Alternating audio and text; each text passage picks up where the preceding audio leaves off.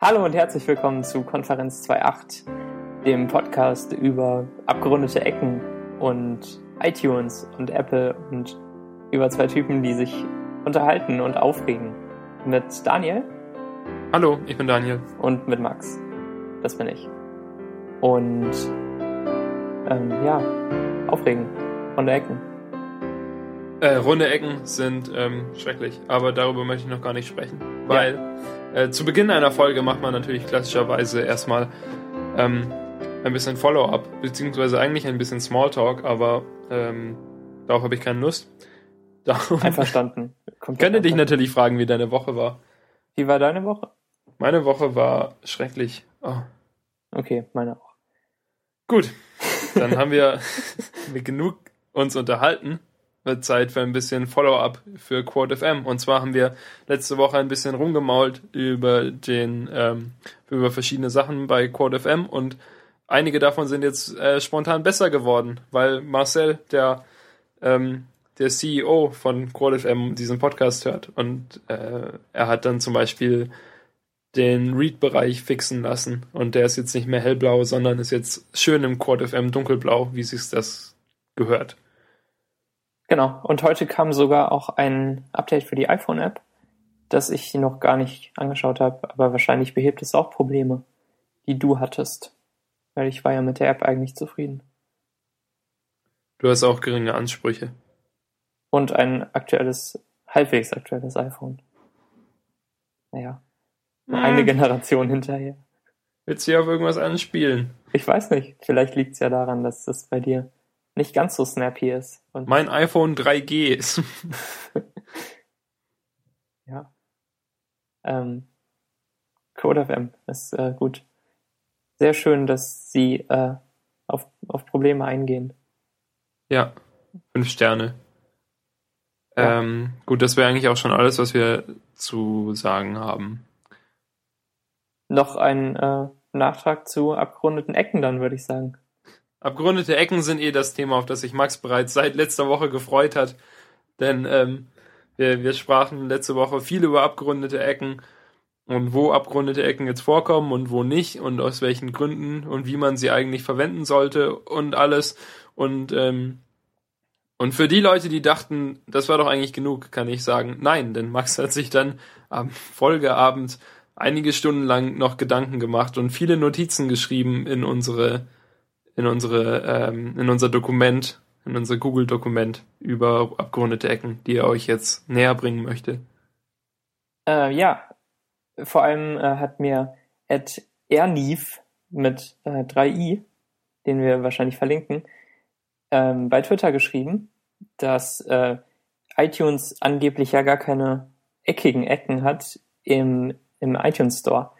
Und dann haben wir uns das Ganze zusammen angeschaut und äh, wir sind dahinter gekommen, dass iTunes unten beide Ecken eckig hat, wenn man auf den Store klickt, wenn sowohl die Sidebar ausgeblendet ist, als auch die Statusleiste. Und das ist die Standardeinstellung in iTunes 11. Die Statusleiste ist äh, das unter dem eigentlichen Fenster, wo dann in der Musikbibliothek zum Beispiel steht, wie viele Songs gerade in der aktuellen Auswahl sichtbar sind und wie lang die dauern. Und die Sidebar wurde in der aktuellen Version halt ersetzt durch einen, einen Button, der oben links ist, wo man dann die verschiedenen Bereiche auswählen kann. Oder man drückt sowieso die Tastenkombination Command 1 bis 5 oder so, um in die verschiedenen Bereiche zu kommen. Und äh, Ernif hatte die Sidebar wieder eingeschaltet und sah deshalb nur die rechte Ecke eckig, wenn man, äh, wenn er den Store öffnete. Und äh, dann habe ich das nochmal alles durchprobiert bei mir und kam dahinter, dass vermutlich ein Bug ist, der bald gefixt wird. Ich hoffe mal. Ich glaube, es ist einfach ein, ein Haufen solides Programmieren oh, von Apples Seite. Also ähm, die, die Sidebar vereinnahmt ja zumindest die linke Ecke des Contents und die Statusbar vereinnahmt beide.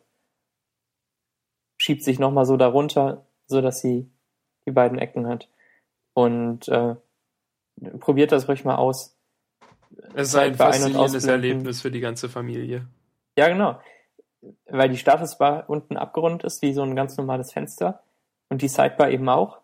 Und äh, der Store an sich aber eckig aufhört.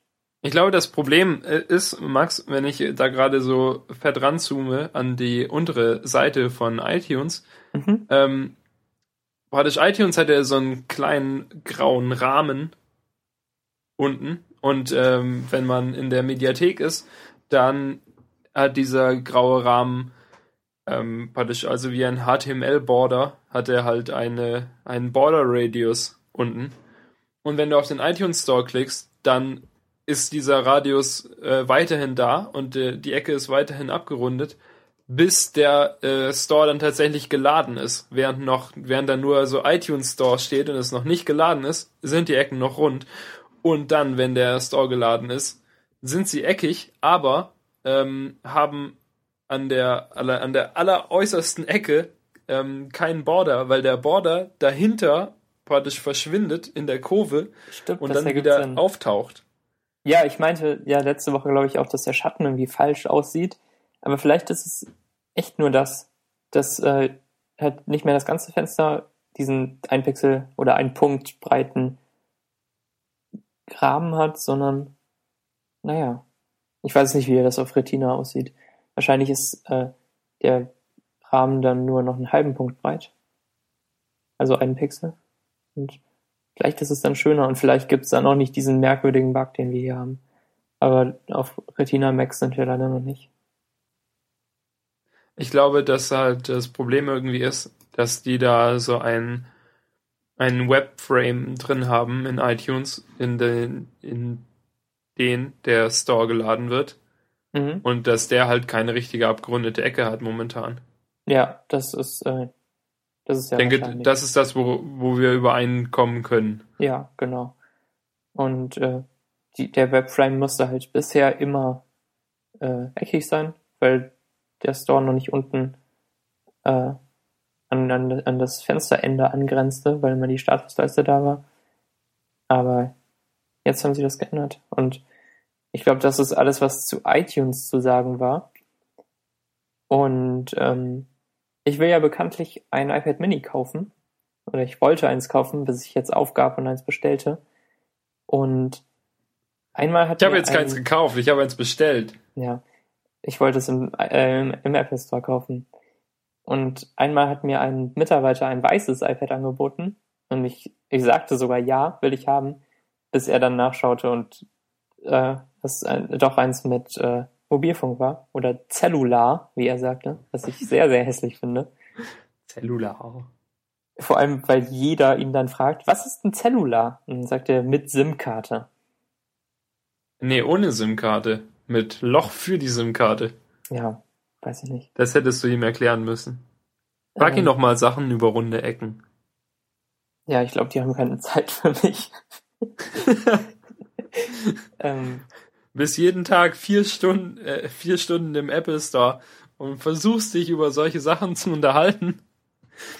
Ja, aber sieh doch mal auf dem Gerät, da sehen die runden Ecken so aus. Aber wenn ihr jetzt auch hier iTunes anguckt, kleiner Einschub. Äh, als du in, in Hamburg warst, Daniel, habe ich einen Bug-Report im Apple Store gemacht. Das war oh ja, das ist großartig. eine tolle Geschichte. Und zwar ähm, auf Mountain Lion äh, kamen ja diese neuen iCloud-Datei öffnen Dialoge. Ähm, zum Beispiel auch für Text-Edit. Und ähm, wenn man Text-Edit öffnete und in diesem Datei öffnen Dialog war, ähm, dann ist es unmöglich, die App mit Command Q zu schließen. Äh, nee, Moment, ich vertue mich gerade. Bei TextEdit war es möglich, aber sie hat sich dann aufgehangen für mindestens drei Sekunden und Und bei iCloud war es, äh, bei IA Writer war es nicht möglich. Genau, IA Writer hat einfach beim Öffnen Dialog Command Q blockiert, so dass man erst den Dialog abbrechen musste mit Cancel oder Escape oder so und dann die App schließen. Auf jeden Fall habe ich das einer Mitarbeiterin gezeigt und äh, als ich das zum ersten Mal machte, funktionierte es natürlich so, wie es sein sollte und nicht so, wie ich es 20 Mal zu Hause ausprobiert hatte. Aber dann, äh, Dann hat's Ja, vor allem halt, du musst, du musst nochmal erwähnen, dass als du der Frau gesagt hast, dass du einen Bug-Report machen möchtest, hat sie dich eher so belächelt, so, ja, Mhm. ein Bug, ja, natürlich, ja, der kleine Junge möchte einen Bug reporten, das ist ja niedlich. Oh ja. Und dann war es sehr kurz, sehr peinlich für mich, weil alles so funktionierte wie vorgesehen. Aber dann hast du es einfach panisch nochmal versucht. Und dann hat sich's aufgehängt und ich war sehr glücklich. Und äh, ich glaube nicht, dass die Frau einen, einen Bug gefeilt hat. Das wäre so Natürlich witzig, wenn die dann tatsächlich, oder wenn die einfach das auf ihrem iPhone machen könnte. Ja. Vielleicht bald. Radar.app. Naja, egal. Ähm, mir wurde ein weißes iPad angeboten und ich sagte eigentlich ja, aber noch während der Mann dann zu den iPads ging und das Weiße raussuchen wollte, äh, was er mir geben wollte, äh, noch währenddessen fiel mir ein, dass ich eigentlich gar kein weißes iPad haben will. Und ich hätte es dann auch, glaube ich, nicht mehr genommen. Erst dann. Ja, ich wollte halt ein iPad haben. Naja. Ähm, abgerundete Ecken auf weißen Geräten stelle ich mir ziemlich merkwürdig vor. Beim schwarzen Gerät ist es ja so, dass der Geräterahmen eigentlich eins mit dem Display wird, weil das Display so nah an der Oberfläche ist und weil es dunkel ist und der Geräterahmen dunkel ist. Und ähm, so sehen abgerundete Ecken eigentlich ziemlich cool aus. Im Großen und Ganzen. Ist meine Meinung. Ja, Aber ähm, auf einem weißen iPhone geht der Rahmen ja nicht ins Display über. Und äh, man sieht auf jeden Fall, dass, dass der Bildschirm anfängt und dass er erst schwarz ist und dass dann das Interface anfängt. Ich weiß nicht. Ich glaube, das ist nicht so hübsch. Vielleicht sollten Ja, vor allem, weil Designer halt auch beim weiße weißen iPhones haben. iPhone, also wenn du jetzt das weiße iPhone hast und auch wenn du einen komplett weißen Bildschirm anzeigen lässt, also ein weißes Bild, das Bildschirmfüllend ist, dann ist ja immer noch ein kleiner schwarzer Rand zwischen iPhone und äh, ähm, dem tatsächlichen Bildschirm. Ja, das ist wahr. Aber ich glaube, von, von der Weise, von der ähm, Richtung aus betrachtet, ist es dann nicht so schlimm, wenn die, wenn das Interface abgerundet ist, weil es eh einen kleinen schwarzen Zwischenraum gibt. Na gut. Ich weiß es nicht genau. Ich habe bisher wenig mit weißen iPhones gemacht. Und äh, ich fand immer die schwarzen hübscher. Beim iPhone 5 ist es ja auch so, dass Apps, die noch nicht angepasst sind und nur in so einem Letterbox-Modus laufen, also mit Balken oben und unten, dass die auf dem schwarzen wirklich nicht so schlimm sind, weil man den Rahmen nicht sieht, weil er aussieht wie das Gerät. Und äh, ja, beim Weißen ist das, glaube ich, nicht mehr so schön. Aber der, das weiße iPhone ist ja auch für Frauen und keine Frau der Welt interessiert sich für Technik. Niemals. Stimmt. Ähm, Oder, und wenn, dann kauft sie ein schwarzes, weil sie, weil es ihr dann wichtig ist, dass es besser aussieht. Ja, das war dein Mikrofon. Ja, mein, mein wöchentliches gegen den Mikrofonständer äh, treten. Mhm. Ähm, und dann eigentlich noch so ein grundsätzliches Update zu äh, abgerundeten Ecken auf iOS. Was mir auffiel, ist, dass jede nativ geschriebene App, die aus Standard-UI-Elementen besteht oder halt angepassten Standard-UI-Elementen, dass die von vornherein abgerundete Ecken hat. Ähm, und zwar unten prominent und äh, oben geht's dann halt entweder in, äh, in, die, in die Statusleiste über oder nicht. Und ähm, aber unten sieht man es auf jeden Fall.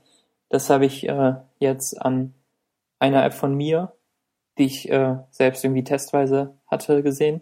Und eigentlich war wirklich alles eckig an dieser App. Als ich es auf iOS 5 getestet habe, gehe ich auch davon aus, dass es eckig war. Und ähm, jetzt auf iOS 6 ist es rund, aber eben so subtil, dass ich es cool finde. Auch wenn die App an sich eher eckig ist. Ergibt das Sinn und das passt irgendwie halbwegs. Aber ähm, Spiele zum Beispiel sind eckig an allen Ecken. Und äh, die App von der Uni Hamburg, die auch ziemlich fies nicht nativ ist und merkwürdigste Animationen hat, die hat auch eckige Ecken und versteckt die Statusleiste aus irgendeinem Grund. Das ist sehr, sehr merkwürdig. Ich komme noch nicht ganz dahinter, was jetzt da ausschlaggebend ist. Naja. Und ähm, wenn man sich in der Fotos-App ein Foto groß anguckt, hat es auch keine abgerundeten Ecken. Wer weiß. Es ist und bleibt ein Mysterium. Ja, der Lockscreen hat ja auch keine abgerundeten Ecken. Stimmt. Man, man kann sich ein großes Flowchart schreiben und äh, oder einen Entscheidungsbaum und so irgendwie dahinter kommen, wann es abgerundet Hat es runde Ecken? Ja, nein. Ja. Hm. Merkwürdig. Ähm, und was mir vor ein paar Monaten schon mal aufgefallen ist, ist, dass das Notification Center ganz, ganz hässlich ist. Und äh, Okay, das Notification Center ist echt ziemlich hässlich. ja. Wollen wir relativ schnell da durchgehen oder wollen wir uns richtig Wir aufregen? haben eine sehr lange Liste, durch die wir Ähm. relativ schnell jetzt durchgehen werden.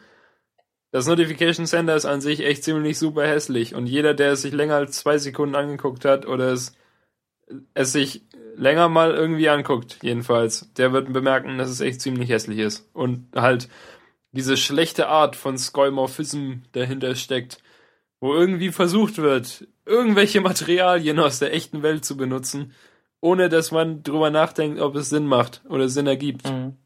dass man das tut. Also erstmal nochmal äh, abgerundete Ecken.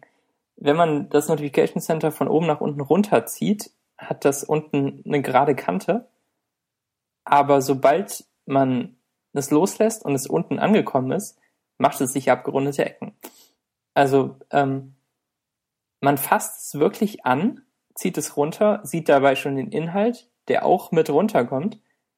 Man kann es bis ganz unten ziehen und noch festhalten und es hat keine abgerundeten Ecken. Aber sobald man es loslässt, wird es abgeschnitten. Das verstehe ich nicht. Das ist sehr, sehr merkwürdig und hat irgendwie nichts mehr mit der echten Welt zu tun. Weil das Ding ja irgendwie dieses, diese Leinentextur hat und Es ist quasi ein riesiges Tuch, das man Tuch. über seinen Bildschirm zieht und wenn man es loslässt, hat es abgerundete Ecken. Genau. Und man kann auf dem Tuch scrollen. Naja. Wie auf allen Tüchern. Und Aber dann- halt, aber halt nicht irgendwie ein, ein sinnvolles Scrollen, bei dem man dann den, den Leinenhintergrund mitbewegt, wie man es eigentlich erwarten würde, wenn es jetzt, wenn, nehmen wir an, man könnte damit leben, dass es tatsächlich, dass dann Wetter und Nachrichten auf ein Leinentuch eingraviert werden.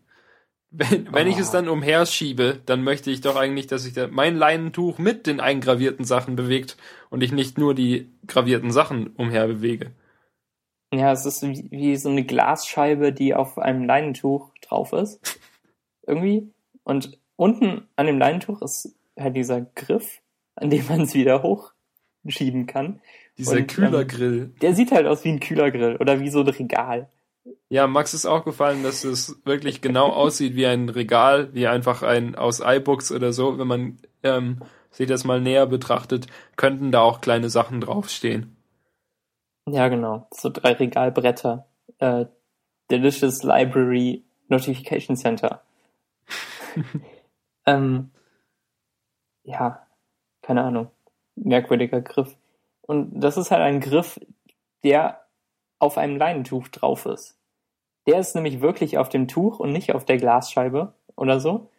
Ähm, Ja, weil daran kann man ja alles herumschieben. Genau. Und wenn man die Glasscheibe oder halt den Inhalt des Notification Centers ähm, nach unten zieht, so ähm, äh, oder wenn halt der Inhalt besonders lang ist, dann äh, wird der am Griff ausgeblendet. Also mit so einem leichten Verlauf zur Transparenz hin. Genau. Ähm, aber wenn man ihn nach oben schiebt oder scrollt oder so, dann verschwindet die Wetteranzeige und möglicherweise Aktien oder Facebook-Posts, äh, Shortcuts oder was auch immer ihr da habt, die verschwinden hinter der Statusleiste, was dann ja schon mal die Illusion des, ähm, Leinentuchs mit der Glasscheibe kaputt macht, eigentlich. Ähm, weil, weil das so, als ob das Leinentuch da ein Loch hätte und man was rausschieben kann. Und dann haben die Titel der einzelnen Sektionen, also die, die App-Überschriften sozusagen, die haben noch komische Schatten. Ich verstehe es nicht. Und, und ähm, die Icons der App-Überschriften, wo halt das Icon der jeweiligen App steht, und die, dieses Icon hat keinen Schatten, sondern nur der Text, der dahinter steht. Außerdem ist halt irgendwie, wenn du eine, wenn man eine Notification hat, dann ist es wie auf noch einer Gla dunklen Glasscheibe oder so, ist es drauf. Und da ist, keine Ahnung, als wäre es mit Window Color das App-Icon drauf gemalt. Aha. Und daneben aber aus Styropor oder so, 3D-mäßig, damit es einen Schatten werfen kann, nochmal der Name der App. Und ähm, das ist seltsam. Ja, und äh, die App-Namen und Icons sind halt so aufgetragen, eine, eine Ebene höher. Und die Wetteranzeige zum Beispiel ist eine Ebene tiefer, die ist so eingraviert und wirft einen Schatten nach innen. Das ist so merkwürdig. Man hat irgendwie vier Ebenen oder so in diesem hässlichen Notification Center. Man kann die alle unter die Statusleiste schieben. Also aus dem Leinentuch raus. Ich meine, ich möchte nochmal darauf ja. zurückkommen, dass es ein Leinentuch ist. Da. Warum? Bei, bei äh, Mountain Lion hat ja auch ein Notification Center bekommen und das orientiert sich so grob auch am iPhone Notification Center. Allerdings macht es die ganzen sehr seltsamen, unpassenden Sachen besser, weil es halt, weil man es von der Seite reinschieben kann und dann der ganze Desktop weggeschoben wird und man richtig sieht, dass praktisch dieses Leinentuch ähm, liegt ja auch irgendwie OS X weit ähm, unter dem Desktop. Genau. Und wenn man es dann auf die Seite Desktop. schiebt, dann wird halt da der ähm, das Notification Center sichtbar und liegt unter dem Desktop und dann kann man den Desktop wieder darauf schieben und dann ist es weg. Ja, und es wird nicht rund und eckig und komisch, was ja niemand mag. Ja. Ich hoffe ja so sehr auf ein, auf ein größeres Redesign in iOS 7. Von iOS 7. Ja. I, I soll uns retten. Ja, bitte. Falls du das hörst, Johnny. Denn man weiß ja nicht, unsere äh, Zuhörerzahlen steigen ja kontinuierlich an. Ja, sie sind schon über 30. deutlich übrigens, deutlich über 30. Echt? Hört sich das deine Mutter so oft an? Okay, Max, was hast du am Wochenende gemacht? Ich war auf einem Hackathon. Das äh, ist wahrscheinlich der falsche Name dafür, was wir gemacht haben. Aber ähm, meine Freunde von Codein und ich haben uns zusammengesetzt und ein Wochenende lang an einem Projekt herumprogrammiert und ähm, und konzipiert und äh, auf, auf Flipcharts gemalt und äh, designt und in Xcode gesessen und ähm, ja, das war also quasi meine, äh, meine, meine Art des Startup-Wochenendes, das du ja schon vor ein paar Wochen, Wochen hattest. Ähm, also wenig Schlaf und viel im, viel im Editor gehackt. Sudo Make haben wir das genannt.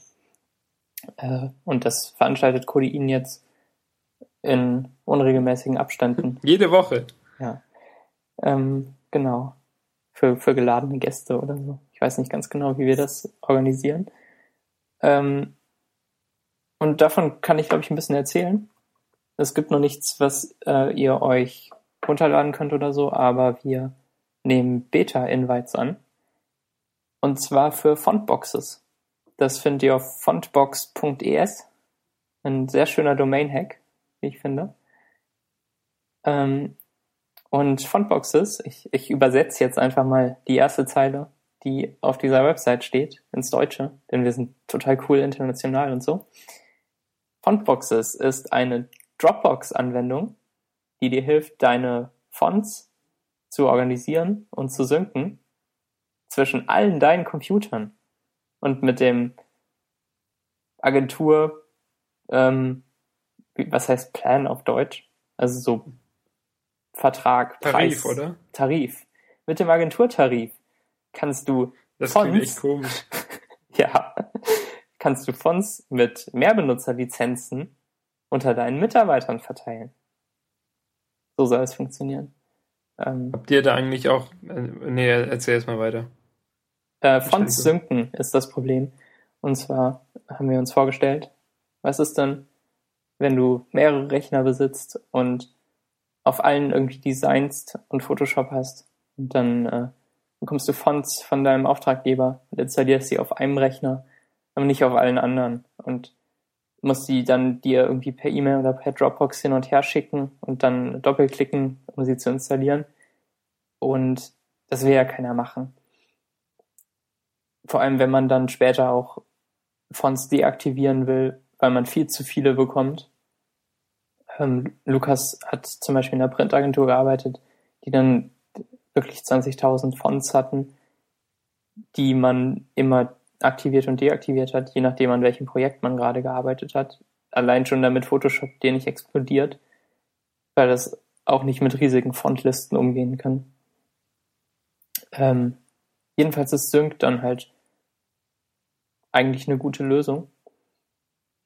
Und erst haben wir angefangen, uns ein eigenes, einen, einen eigenen Sync zu bauen. Also Mac-App und Webserver, die miteinander sprechen. Und das haben wir tatsächlich äh, die ganze Freit die ganze Nacht am Freitag gemacht, irgendwie bis 5 Uhr morgens oder so. Und äh, dann klappt es irgendwann halbwegs. Aber wir haben uns eine Liste aller möglichen Konflikte gemacht und dann davon abgesehen, das weiterzuarbeiten und äh, Was, Die alle zu lösen.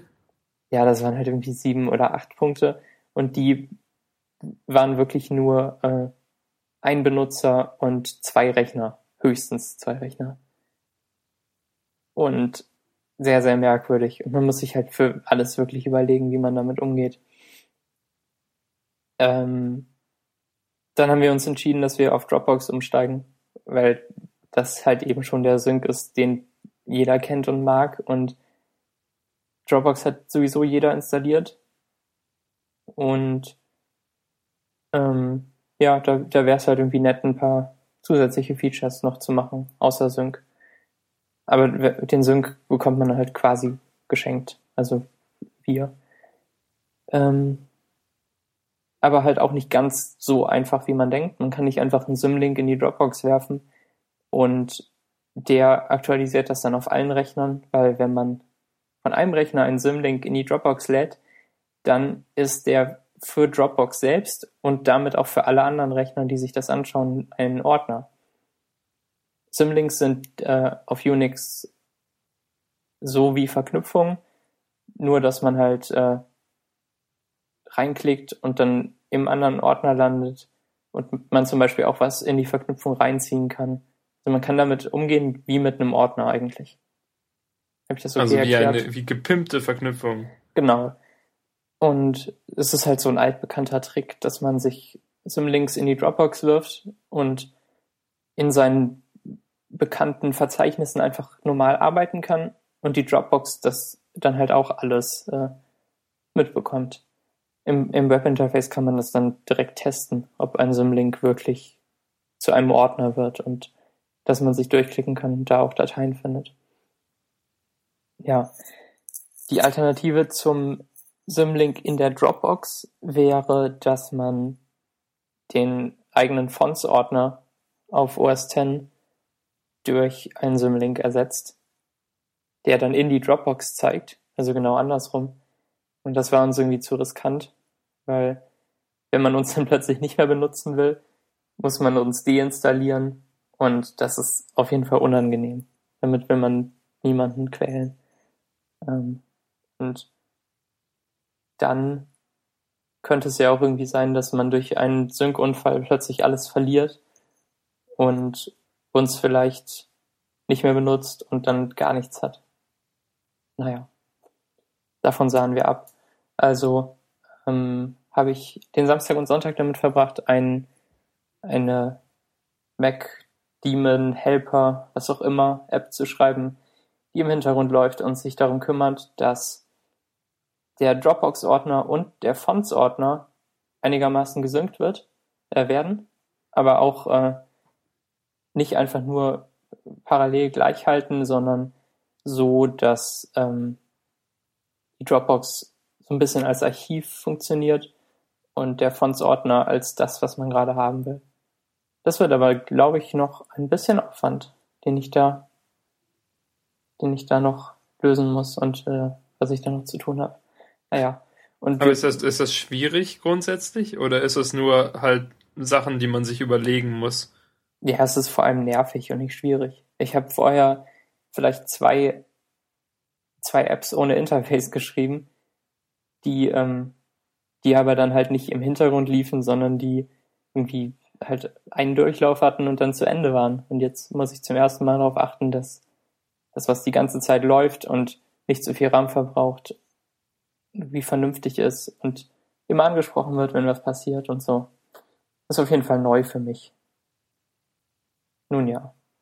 Und äh, wir haben uns das so überlegt, dass man sich nicht so eine App installiert und irgendwie in, in Login-Items legt, sondern dass wir das Ganze über eine PrefPane äh, managen. Also so ein äh, Systemeinstellungszusatz-Item. Ich weiß nicht, wie das heißt auf Deutsch. Systemeinstellung. Eine Systemeinstellung. In den äh, Systemeinstellungen auf OS X sind hier unten unter Other oder andere oder wie auch immer äh, noch so Einstellungen von Programmen. Und zum Beispiel Pastebot von den Tabbots hat so eine PrefPane auf dem Mac, die auch so eine Hintergrundanwendung managt. Und in der PrefPane ist es auf jeden Fall übersichtlich und man kann es ein- und ausschalten und man muss sich keine Sorgen machen, dass die, dass die äh, Daemon-Sache abstürzt und man nichts davon mitbekommt und so. Weil das PrefPane es automatisch neu startet in dem Fall. Ich glaube einfach nicht, dass der ähm, Pastebot-Dings abstürzt. Aber man hat halt in der PrefPane so die Sicherheit und noch so ein kleines Interface zu was, was eigentlich unsichtbar ist. Ähm, der Ansatz gefiel uns auf jeden Fall besser als Menüleisten-Apps, weil davon hat ja jeder schon 17 Stück. Und die Menüleiste ist immer voll auf kleinen Bildschirmen. Und das stimmt. Ähm, da will man eigentlich nicht noch eins haben, was sich dann nur um Fonts kümmert. Naja. Fonts sind übrigens Schriftarten. Falls das noch nicht klar wurde. Ja, Max, ich glaube, so gut sind unsere Zuhörer schon. Ja, wer weiß. Meine Mutter hört zu. Aha. ähm, ja, Fontboxes. Da ähm, kann man sich jetzt als Beta-Mensch schon anmelden. Wir müssen noch ein bisschen dran arbeiten, bis wir wirklich was rausschicken können. Wird die Webseite noch besser? Ja, ich bin jetzt auch wirklich nur auf den Teil eingegangen, um den ich mich kümmere.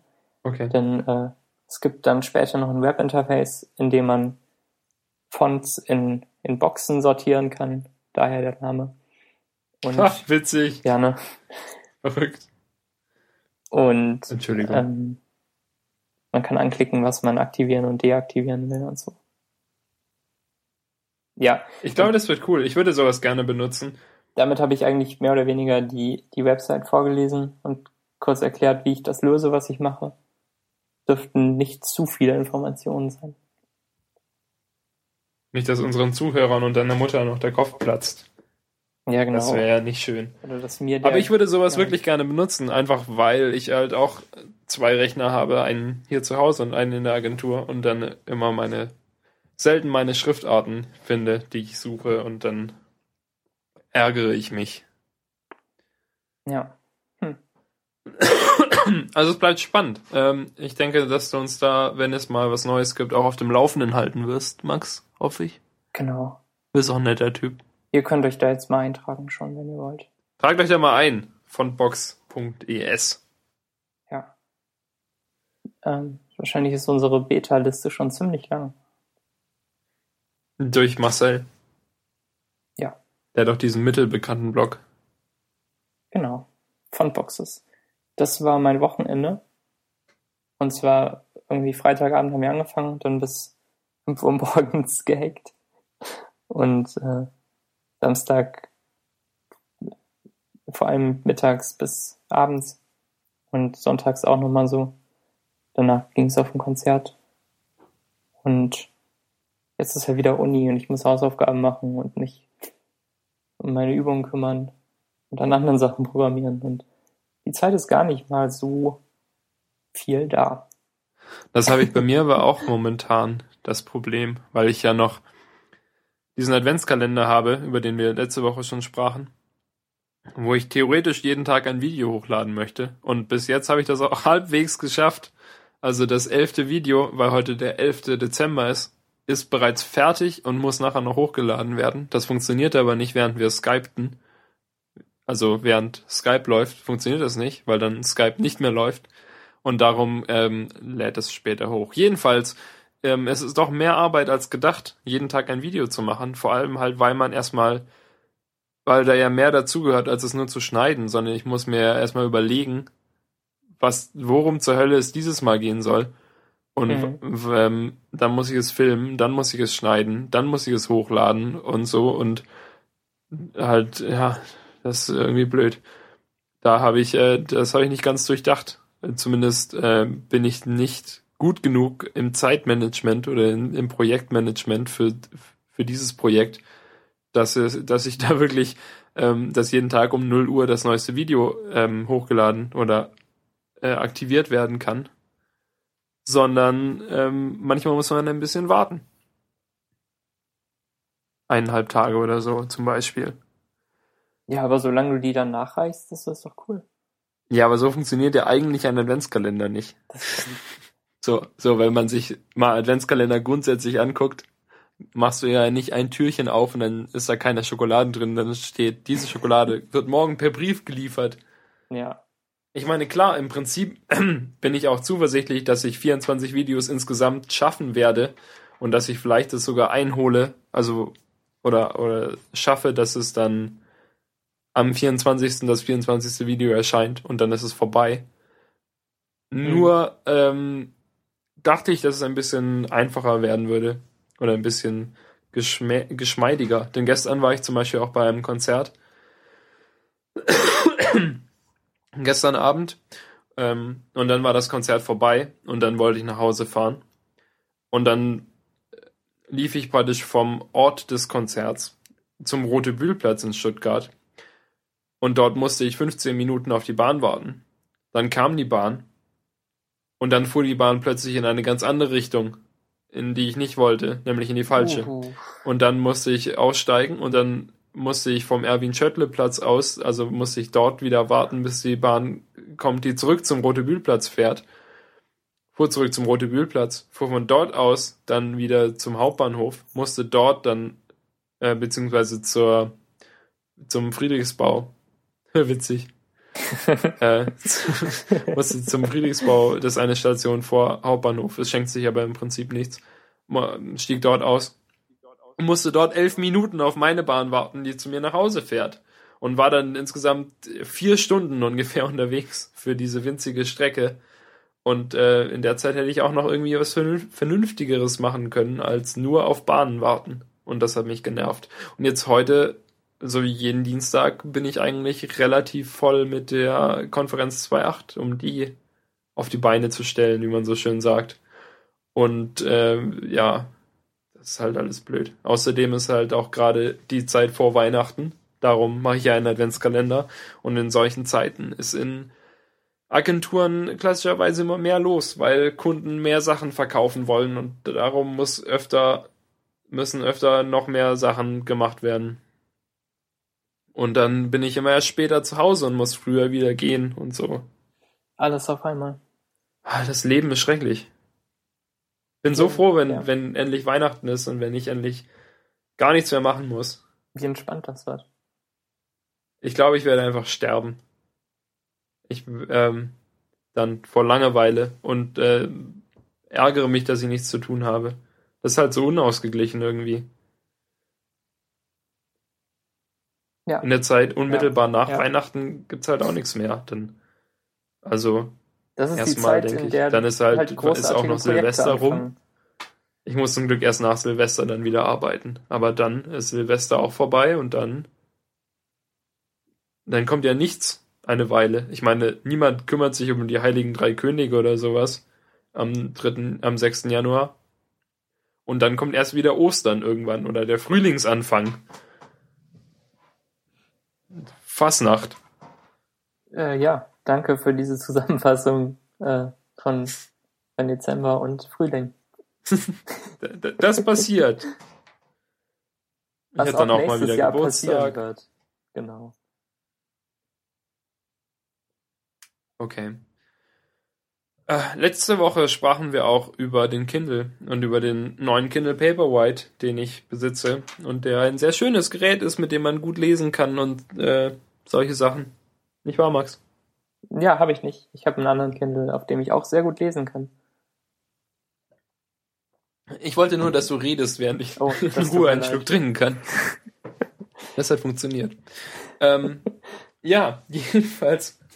Äh, das Schöne am Paperwhite ist, dass er eine bessere Auflösung hat und ähm, obwohl man die jetzt auch im direkten Nebeneinander halten, nicht, nicht wirklich so stark sieht, ist es halt schon ein bisschen angenehmer zu lesen, auch weil der Bildschirm heller ist und bla bla bla. Man weiß es ja alles, warum das Gerät besser ist. Aber das Gerät kann noch so gut sein, wenn keine vernünftigen E-Books geliefert werden, die äh, auch eine gute Qualität haben, dann macht das ja alles gar keinen Spaß, das zu lesen.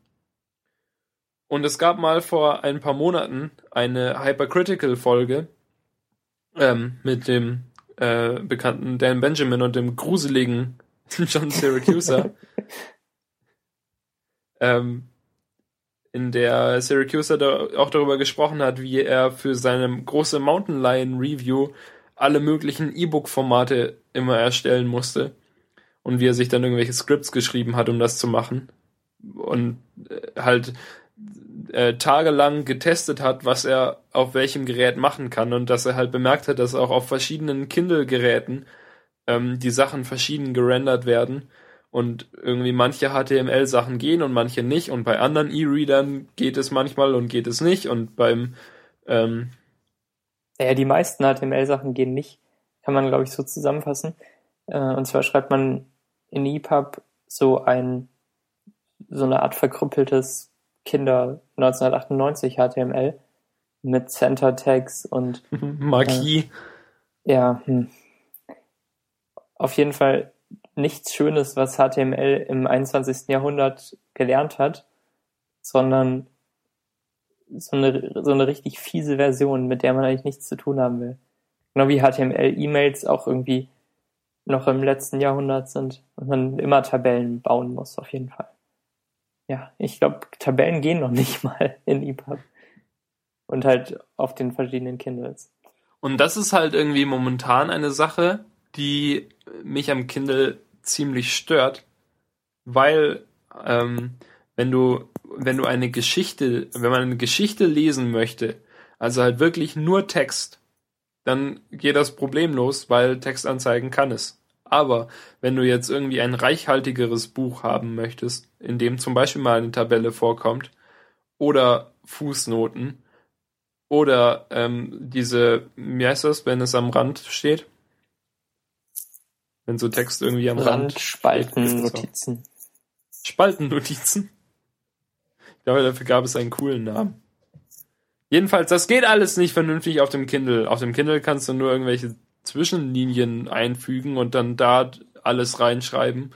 Oder du, oder man, man setzt halt Verlinkungen. Also bei, bei den Terry Pratchett Büchern zum Beispiel, bei Pratchett benutzt halt unheimlich viele Fußnoten.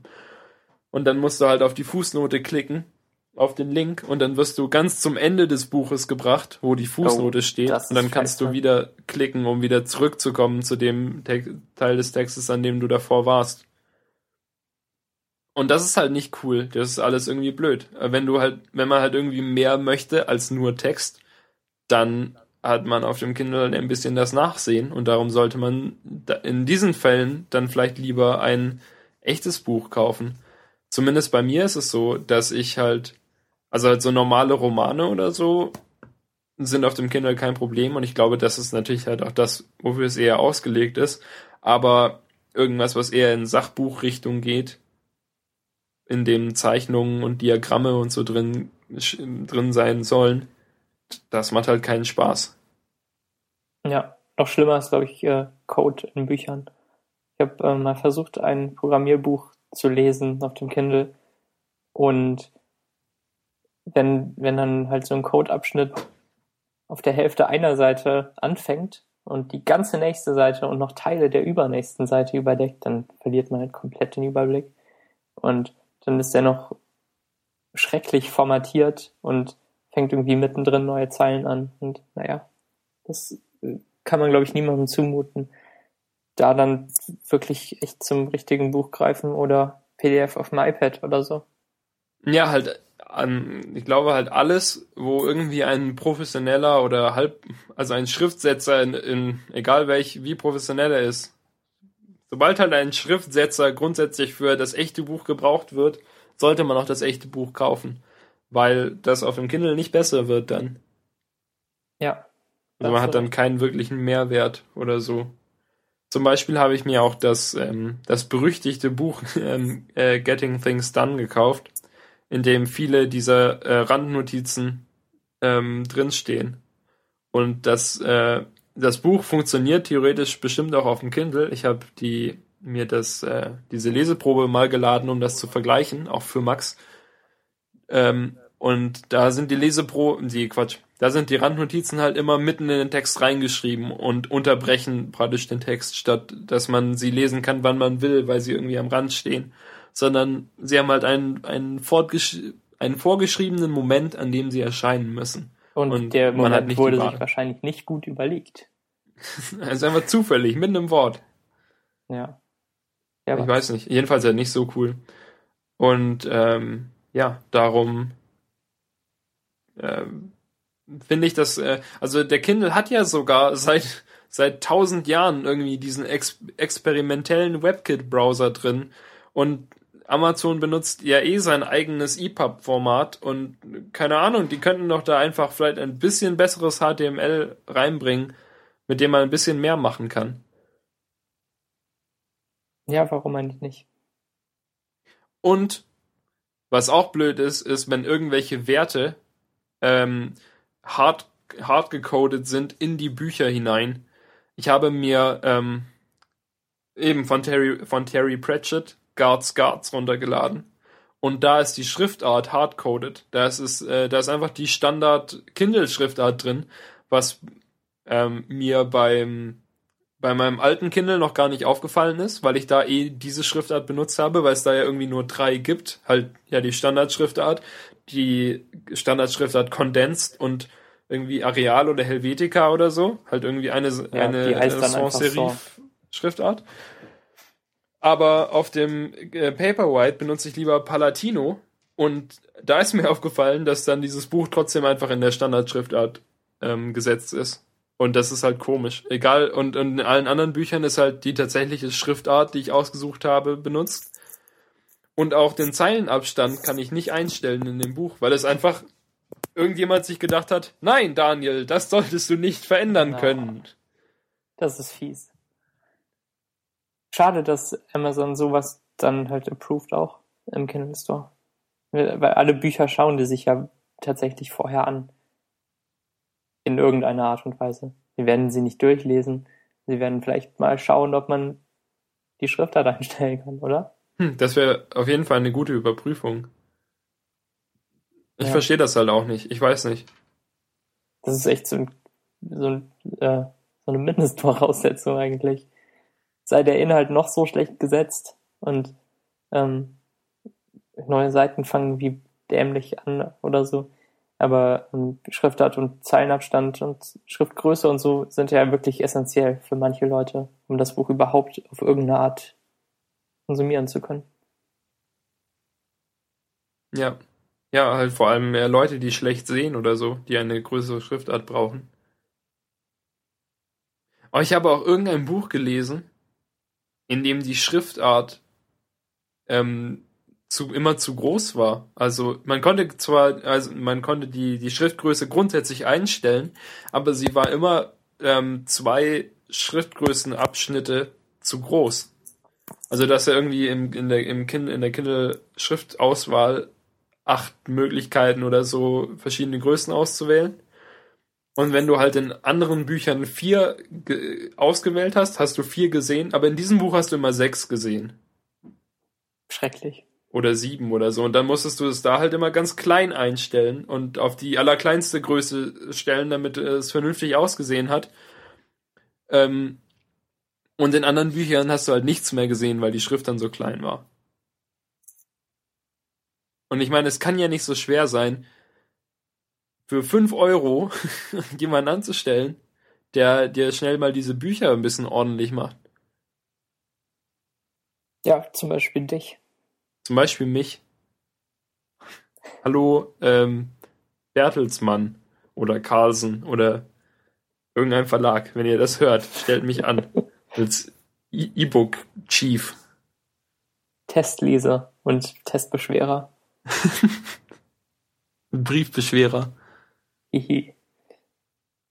Jedenfalls, das ist so meine Meinung zu Büchern auf dem Kindle. Ich mag den Kindle und ich lese ziemlich viel äh, darauf und bin froh, ihn zu haben und so und wie einfach alles ist, aber äh, es ist gleichzeitig halt auch ein bisschen frustrierend, wenn es nicht ordentlich gemacht ist.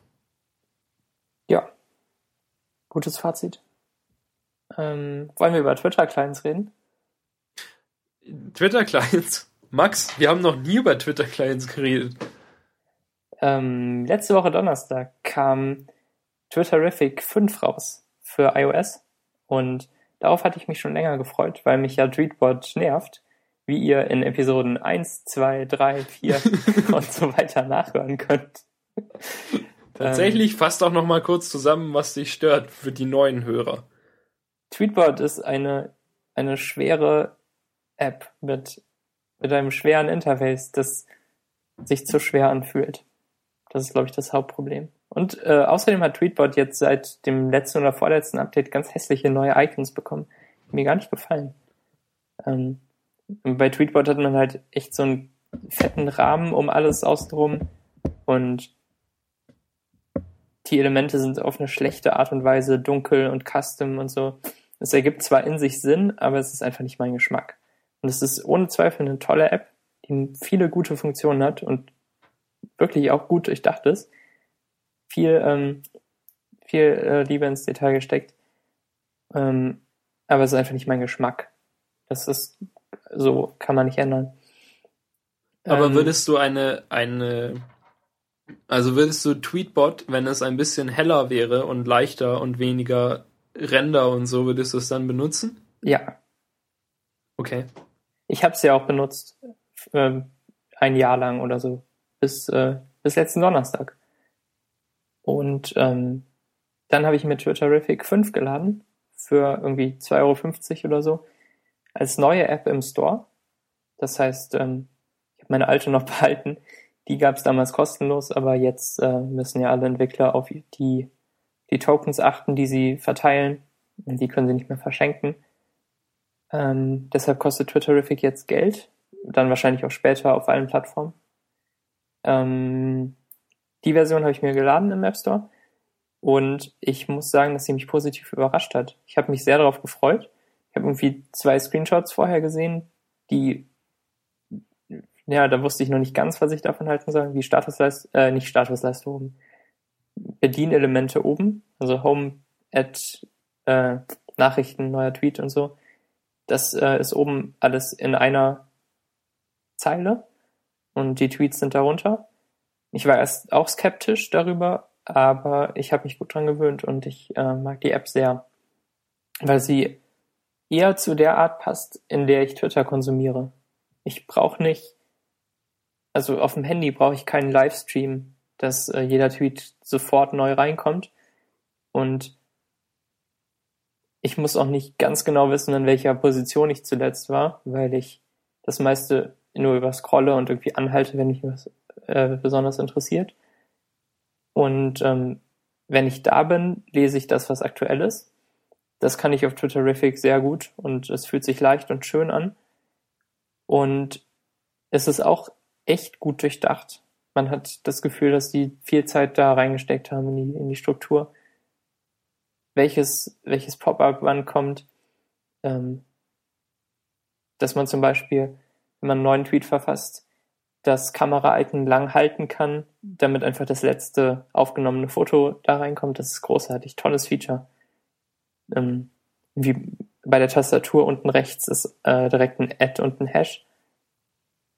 Wie Custom angepasst, was auch immer. Nee, ich ähm, glaube, es gibt diese Auswahlmöglichkeit jetzt. Welche bei, Auswahlmöglichkeit? Also du kannst bei den Keyboards, bei den Keyboards auswählen, welche, welche Tastatur du haben möchtest in Xcode. Äh, ja, aber ich wusste nicht, dass es eine für Add und Hash gibt. Doch, es gibt diese Twitter-Dings, ich glaube seit iOS 6. Echt? Gibt es eine, eine fertige Twitter-Tastatur? Ja, ja. Wusste ich nicht. Also ich habe die, glaube ich, in Tweetbot nicht so, oder? Nee, in Tweetbot gibt's die nicht. Und ich hab, muss jetzt auch gerade drüber nachdenken, warum das so ist. Aber auf der anderen Seite haben, hat Tweetbot ja auch oben diese so kleine Buttons, ja, die man die drücken kann, wie ein Ad klein. oder ein. Die habe ich immer verfehlt. Ein Dings. In Twitterific gibt's kein Kontrollelement, das mir zu klein ist, was auch wirklich großartig ist eigentlich. Ähm, Opa Friedrich.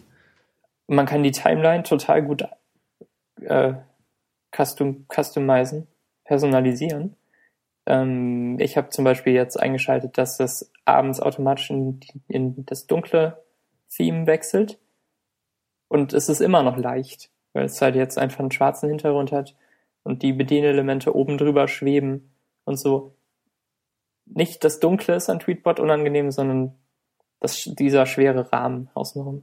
Das ist einfach nicht mein Geschmack. Ähm, ich habe es so eingestellt, dass es nachts ins Dunkle wechselt und tagsüber halt hell ist. Ähm, irgendwie vertikal, die Avatare recht klein, die Schrift recht klein, so dass ich es gerade gut lesen kann. Und da gibt's noch viele, viele andere Möglichkeiten, andere Schriftarten und so. Das ist einfach schön. Man kann die Bildschirmhelligkeit einstellen in der App selbst. Die dann der und das finde ich ein faszinierendes. Feature. Irgendwie cool. Und sieht halt nicht mehr so wie Kinderplastik aus, wie das alte Twitterific, sondern so wie ein, wie ein schöner nächster minimalistischer Schritt so wie ich iOS gern komplett hätte. Ja. Bist du noch also, da, Daniel? Ja, ich bin, bin eingeschlafen. Nein, ähm, also so ähnlich wie Windows 8, so ein bisschen. Also auch so leicht und so mehr, mehr Text. Aber ohne alles, was schlecht ist. Ja, und mit mehr Rund. Das mag ich gerne an Twitterific. Ist nicht alles so. Ja, stimmt. Nee, es muss auch nicht immer alles eckig sein. Genau. Das ist, ähm, das ist wirklich hübsch. Bin ich zufrieden. Man, äh, war gut investiertes Geld. Und äh, das Icon ist viel hübscher geworden. Äh, der, der Designer David Lanham hat irgendwie geschrieben, dass er jetzt alles in Photoshop macht und nicht mehr in Illustrator oder so. Und seitdem sind seine Icons viel, schärf, viel schärfer. Warum auch immer. Und die Pull-to-Refresh-Sache ist ein bisschen over the top, aber total süß. Und zwar, ah, wenn man die Timeline nach unten zieht, sieht man so ein Ei mit einem Refresh-Pfeil drin, der sich so ein bisschen weiter dreht. Und wenn man bis zu einem bestimmten Punkt gezogen hat, schlüpft ein Vogel daraus, der dann mit den Flügeln flattert, während es lädt. Also so im, im, im Mail-Style, dass man nicht wieder loslassen muss, damit es lädt. Was ja auch mein präferierter Pull-to-Refresh-Style ist. Style ist ein schlechtes Wort. Äh, und mit so einem lustigen Vogel. Ich habe noch nie so viele Vögel schlüpfen gesehen wie in den letzten fünf Tagen mit Twitterific. Ähm, Fans der Show kennen ja sicher auch ähm, unsere Vorliebe für Pull to Refresh. Da haben genau. wir auch mal eine, eine halbe Show drüber gesprochen. Ja, das ist. Äh, das war schön. Auf jeden Fall cool. Ja, nee, ich finde auch, ich, als ich das zum ersten Mal gesehen habe, ich habe irgendwie, ge, ich habe mir Twitterific geladen, hast mir so ein bisschen angeguckt und dann war ich gerade eben ähm, am Ausprobieren von Twitterific, als jemand geschrieben hat, dass die Animation völlig absurd ist. Und dann habe ich gedacht, hey, das muss ich mal ausprobieren. Und dann äh, zog ich und dann sah ich eben diesen schlüpfenden Vogel, der mit den Flügeln flattert und so und dachte, ja, da hat sich jemand auf jeden Fall viel Zeit genommen, eine schöne Animation zu bauen. Ja, genau. Ähm, ich, ich folge auch beiden Entwicklern auf Twitter und es ist sehr interessant, was sie dazu sagen. Das ist zum einen äh, Craig Hockenberry, der äh, Twitterific erfunden hat und irgendwie immer in Caps Lock schreibt und das Choclock nennt. Und ähm, ich weiß gar nicht, wie der andere hat, äh, wie der andere heißt. Sean Heber. Äh, irgendwie interessant. Äh, letzterer hat sich um das Interface gekümmert und alles geschrieben, was man, man so sieht. Und äh, Hockenberry hat das Backend geschrieben. Der hat irgendwie auch einen Blogpost darüber gehabt, äh, wo er das alles erklärt hat. Den suche ich euch mal raus. Hast du den schon gesehen, Daniel? Nein. Wie äh, hinter den Kulissen so ein bisschen. Das ist, glaube ich, ganz interessant für jeden, der sich so ein bisschen mit Entwicklung beschäftigen will. Den könnten wir ja in die Shownotes machen. Ja, genau. Wäre das, wär das nicht eine Idee? Ähm, dann lass uns weitermachen mit iPhone-Apps, äh, was auch auf Die mein sind- Homescreen gewandert ist. Ja, die sind die letzten Wochen ein bisschen kurz gekommen. in der letzten Woche. Äh, ja. Ähm, kennst du Fantastica? Ja, habe ich sogar. Krass, ne? Das, Das ist, ja, es ist, ist direkt auf meinen ersten Homescreen gewandert, anstelle des Standardkalenders. Ich hatte eine Weile Genau so. Helvetica, aber es wurde dann irgendwie sehr langsam und schlecht und äh, nicht mehr. Also als ich es runtergeladen habe, war es praktisch die ultimative Möglichkeit, schnell einen Kalendereintrag zu machen. Und dann haben die, die Entwickler gedacht, hey, und lass uns doch einfach alle anderen Features der Welt auch einbauen. Und dann war es plötzlich nicht mehr so schnell und nicht mehr so gut. Und darum äh, wanderte es dann wieder von meinem iPhone und der Standardkalender nahm den Platz ein. Und jetzt kam aber Fantastical raus für iPhone endlich. Eine App, die ich bereits lange auf dem Mac benutzt habe. Ich ebenso. Und zwar hängt die in der Menüleiste und ist, äh, wenn man draufklickt, ein kleiner Kalender, der den Monat anzeigt und hat darüber ein Eingabefeld, wo man in Worten beschreiben kann, was man vorhat. Was Also wirklich schön ist. Man kann sagen, morgen Konferenz 8 Uhr 2.8. äh, mit Daniel Max. anrufen. Dann macht Richtig. er einen neuen Eintrag zu dieser Uhrzeit und an diesem Tag. Und die Worte wandern so schön vom Textfeld in die, in die Kalendereintragfelder. Damit man sieht, welchen Teil des Textes er für welchen, für welche Informationen benutzt. Genau. Aber sehr schön. Das ist ein bisschen wie Siri, wenn man es tippen würde. Genau, exakt. Ähm, und jetzt eben auch auf dem iPhone. Und das, das Eingabefeature hat es halt ganz genauso, was für mich eigentlich das Wichtigste an Fantastica ist, dass ich nicht halt in, in vier, fünf Auswahlfeldern dann verschiedene Dinge eintrage, bis ich den Termin habe, den ich will. Und meistens ist es ja wirklich nur, morgen früh kommt äh, oder morgen Abend kommt der und der zu Besuch oder so. Und ähm, schönes Interface. Oben so ein, so ein Tageskalender-Slider, den man nach unten ziehen kann. Dann wird es so ein Monatskalender. Und wenn man den nach unten zieht, Wird es wieder ein Tageskalender. und wenn man den nach unten zieht, Wird's wieder ein und so weiter und so weiter. Ja, die ähm, die äh, obere äh, Leiste zeigt den aktuellen Monat an, in den man in dem man sich gerade befindet und wenn man halt den Monat wechselt, zum Beispiel wenn ich jetzt äh, nach rechts gehe, dann steht halt Januar 2013 und so. Das ist sehr hübsch. Genau, und wenn man oben in die Mitte der Leiste drückt, kommt man wieder zu heute. Ich war gerade bei heute und Tipp oben und nichts passiert und dann ist es mir erst aufgefallen. Genau. Ähm, Spannende Geschichte. Ähm, müssen wir, glaube ich, gar nicht jetzt komplett beschreiben, was Fantastical macht, sondern nur große Empfehlung. Sollte wirklich auf jeden Homescreen, falls ihr da gerade den Standardkalender habt, denn der ist unübersichtlich. Und Fantastical ist übersichtlich und cool und, und zeigt halt schon dieser Tageskalender-Ansicht fünf, sechs Termine an, die man halt als nächstes vorhat. Das ist ziemlich gut. Und sagt jetzt bitte nicht, dass ihr den Standardkalender auf jeden Fall benutzen wollt, weil da das aktuelle Datum steht, weil das ist Mumpitz. Okay. weil den, das aktuelle Datum sieht man auch im Lockscreen. Stellt euch mal nicht so an. Äh, ja, ja. Leider ist es halt nicht möglich, dass das App-Icon von Fantastical sich anpasst. Hoffentlich ist es möglich, das App-Icon von Fantastical zu ändern. Denn, Max? Äh, ja, mir fiel auf, dass die, dass die Kalenderseite, die da so gerade umgeblättert wird, ähm, wenn man sie zurückblättern würde und auflegen würde, dass sie dann nicht auf die Ecke passt. Ich weiß nicht. Das ist so eine Sache, die man nicht, äh, die man nicht vergisst, wenn man Das sie sind so diese Details, die immer Max auffallen. Darum hat er keine Freunde. Ja, ich, vor allem ich keine Grafiker. allen Leuten das, was sie mögen, indem ich ihnen erkläre, was daran schlecht ist.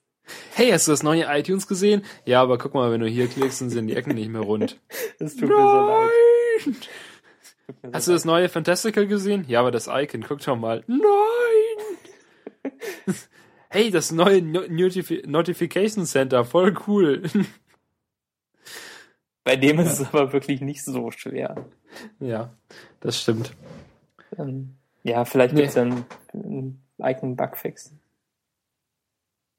Ja, vielleicht. Äh, und sonst gibt es noch eine weitere neue App, die rausgekommen ist seit letzter Woche, und zwar ähm, Instacast 3. Denn bis jetzt gab es Instacast 2 und das war ganz cool. Aber dann haben sich die Entwickler entschlossen, jetzt Instacast 3 rauszubringen, und zwar als eine neue App und nicht als ähm, kostenloses Update. Nicht wahr, Max? Bist Ja, du noch ja, da? Ich bin Hallo? noch da. Aber ich dachte, du willst was zu Instacast sagen.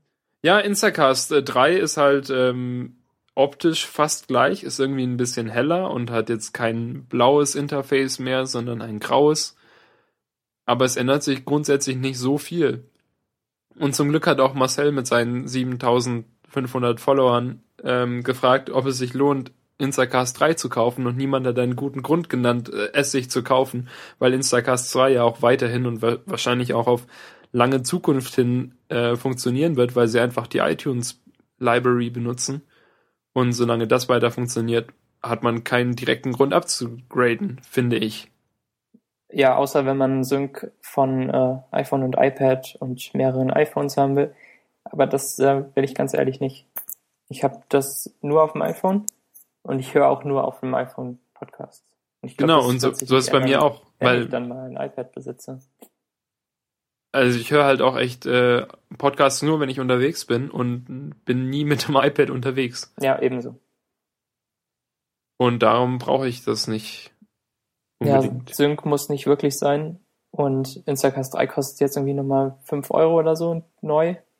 Was man rechtfertigen kann, weil man damit natürlich äh, unbegrenzten Zugang zum Sync-Server bekommt.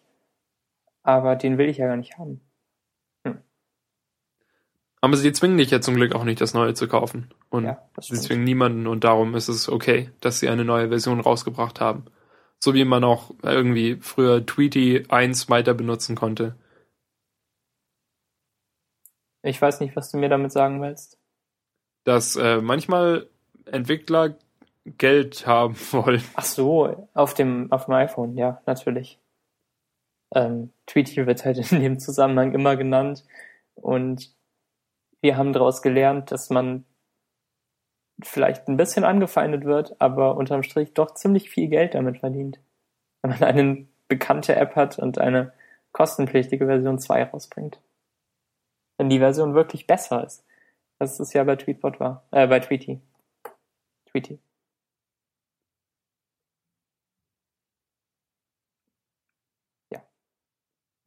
Sehr gut. Also kauft, kauft, kauft.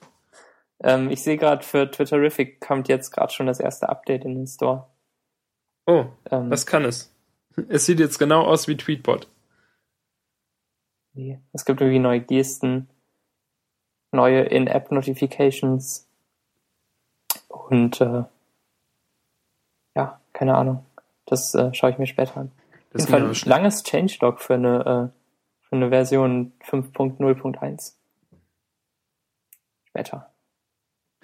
Später mehr. Später mehr. Vielleicht nächste Woche. Ähm, dann haben wir uns überlegt, eine wöchentliche Rubrik, mein Super Crate Box Highscore. Nee, ist weiterhin 17 oder 19. Nee, 17 ist ja. Sehr traurig. Das ist sehr traurig. Wir haben auch vorhin bei Super Crate Box bekommt man relativ viele Statistiken angezeigt über das eigene Spielverhalten und äh, wie oft man schon gestorben ist und wie oft man gespielt hat. Nee, Quatsch, das ist ja gleich. Entschuldigung, wie oft man gestorben ist, wie, wie viel Zeit man investiert hat, wie viele Boxen man gesammelt hat, wie viele Monster man erlegt hat und so. Und ähm, wie viele Minuten hattest du, Max? Wie viele Minuten hast du gespielt? 177, also drei Stunden. Ja, und ich habe über 16.000 Minuten. Genau, also knapp sieben Tage waren das. Das ist halt echt viel. Ich bin, bin geschockt, aber auch stolz. denn denn äh, man kann mir nicht vorwerfen, dass ich mir keine Mühe gebe. Ja, bei dem einen Spiel. Nicht ja. bei allen anderen, die ich dir empfehle. Es ist halt das beste Spiel, Max. Nur, nur weil du schlecht darin bist. Ich mag's ja auch sehr. Ich bin schlecht. Nur leider. Super Crate Box äh, kennt ihr schon, haben wir auch schon mal verlinkt. Ähm, könnt ihr laden und ihr könnt eure Highscores uns bei Twitter schreiben, damit ich mich noch schlechter fühle. Ja, aber ähm, ich bin ja auch irgendwie Top 5% mit meinen 129. Ja, ich bin Bottom 5%. Ich bin auch Echt? wirklich schlecht. Echt, du bist so schlecht? Ich dachte, Soll ich nochmal nachschauen? Dachte, das wäre so eine relativ steile Kurve. Also so eine exponentielle Kurve. So. Ja, aber das ist Jetzt. natürlich auch ein Spiel, was, was eine Randgruppe anspricht. Ähm, ja, 100.000 Leute. Echt? 100.000, äh, fast 100.000 irgendwie im, im Game Center, ja. Ja, ich sehe es gerade auch. Ähm, ich bin.